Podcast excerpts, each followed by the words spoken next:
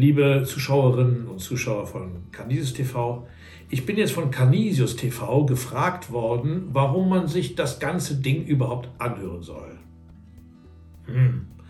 Das finde ich eine gute Frage, warum man sich jetzt diesen ganzen Galaterbrief anhören soll. Also erstens einmal sollen sie das gar nicht. Sie sind ja völlig frei, es zu tun und nicht zu tun. Ich habe durch die Beschäftigung mit dem Galaterbrief etwas vom Christentum verstanden, was ich vorher nicht verstanden hatte, nämlich, dass äh, Gott in die Freiheit führt. Und dass er vor allem frei macht von Grenzen, die wir zwischen Menschen aufrichten. Grenzen, die nicht von Gott gesetzt sind, sondern von uns Menschen es gibt Grenzen, die von Gott gesetzt sind, so möchte ich mal sagen, zum Beispiel das Recht eines jeden Menschen auf körperliche Unversehrtheit oder auf eine Intimsphäre, in die ein anderer Mensch nicht eindringen darf von außen. Das sind Grenzen, die zu beachten sind. Aber es gibt Grenzen, die wir aufrichten und die wir, äh, mit denen wir Menschen voneinander trennen und die nicht von Gott sind. Und diesen Geist ähm, der Freiheit, der weht in diesem Brief von Paulus. Und das ist das eine, was mich fasziniert. Dann gibt es etwas Zweites, was mich äh, fasziniert hat, nämlich diese ganz persönliche Jesus-Erfahrung. Für mich war das lange Zeit eine Frage, wer ist denn eigentlich Jesus in mir? Äh, ich habe leibliche Auferstehung immer so verstanden, dass mir Jesus sozusagen als äh, ja körperlich neu begegnet und habe dann auf irgendwelche Mirakel gewartet, bis ich begriffen habe, dass Jesus begegnen äh, mit einer Doppelerfahrung zu tun hat. Auf der einen Seite Menschen begegnen, also eine tatsächlich eine Erfahrung mit Kommunikation mit Menschen, die aber zugleich eine Kommunikation äh, in mir selbst wachruft.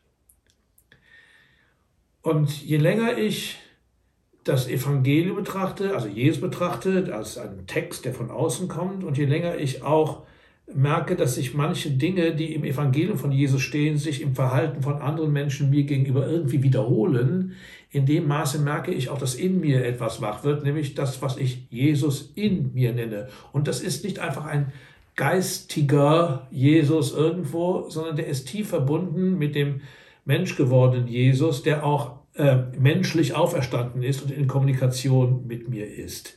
Das ist eine, äh, das ist eine innere wichtige Erfahrung für mich geworden. Ich darf mich orientieren an Jesus in mir. Es gibt von Angelus Silesius einen äh, wunderbaren Satz, der sinngemäß un ungefähr so lautet, wäre Jesus tausendmal auferstanden, aber nicht in dir, er wäre umsonst auferstanden. Also das ist dieses Jesus in mir. Und das ist einfach eine ganz große Erfahrung, die ein Leben tragen kann, dass äh, ich hier einen Freund im Herzen habe, mit dem ich mich dauernd unterhalten kann und der mir hilft. Ich habe ja auch ein paar Beispiele dafür genannt. Gibt es dann eine dritte Sache, die ich besonders gerne habe am Galaterbrief, nämlich diese, ähm, dieses erste und zweite Kapitel, das ist ähm, ein autobiografischer Bericht. Also Paulus erzählt sein eigenes Leben. Und das ist ja, da ist mir dann deutlich geworden, aha, das, was über Paulus in der Apostelgeschichte erzählt wird, das ist ja 30 Jahre später. Das Original, finde ich, bei Paulus. Und dann ist mir bewusst geworden, aha, das, was ich in den Evangelien lese, das ist ja auch 30, 40 Jahre später geschrieben worden, also nach 70. Aber bei Paulus, da finde ich das, was äh, davor schon gewesen ist, da, da treffe ich äh, eine oder eine entscheidende Stimme aus der Urkirche im Original. Und deswegen äh, ist für mich Paulus ein ganz zentraler, eine ganz zentrale Hilfe, um auch im guten Sinne des Wortes ein historisches Verhältnis zu Jesus äh, zu gewinnen. Nämlich ähm, aus der mir zugänglichen, historisch ganz nahe am Ursprung liegenden Glaubenserfahrung heraus, mich noch mehr zu nähern dem irdischen Jesus.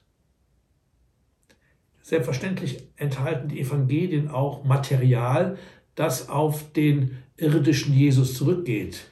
Wobei die äh, exegetische Forschung inzwischen aufgegeben hat, das Projekt äh, nämlich äh, Sätze zu unterscheiden, die mit Sicherheit vom historischen Jesus, also vom irdischen Jesus gekommen sind und Sätze, die später erst ihm in den Mund gelegt wurden oder äh, äh mit denen man Worte, die er gesagt hat, in eigenen Worten zusammengefasst hat. Trotzdem glaube ich, dass es in den Evangelien auch äh, ähm, eben Hinweise gibt auf den irdischen Jesus, der mir auch als historische Person wichtig ist, der also nicht nur ein geistiges Ereignis ist. Aber über Paulus komme ich nochmal auch von einer anderen Seite ganz nah an ihn heran. Deswegen hilft mir Paulus wirklich auch zu Jesus zu finden. Das ist einer der Gründe, warum ich ja auch der Meinung bin, dass es falsch ist zu sagen, dass Paulus die Kirche gegründet habe, obwohl es ja in einem bestimmten Sinne sogar richtig verstanden werden kann, wenn man den auferstandenen Jesus dazu zählt. Ja, da gibt es noch einen großen Grund, warum äh, der Galaterbrief so interessant ist. Weil, das haben Sie vielleicht ja auch gemerkt, man lernt in der Auseinandersetzung mit dem Galaterbrief mit Sprache umzugehen. Also nicht einfach nur die Worte als Worte zu nehmen, sondern zu fragen, was meint er eigentlich damit? Oder was ist denn mit dem Wort überhaupt gemeint?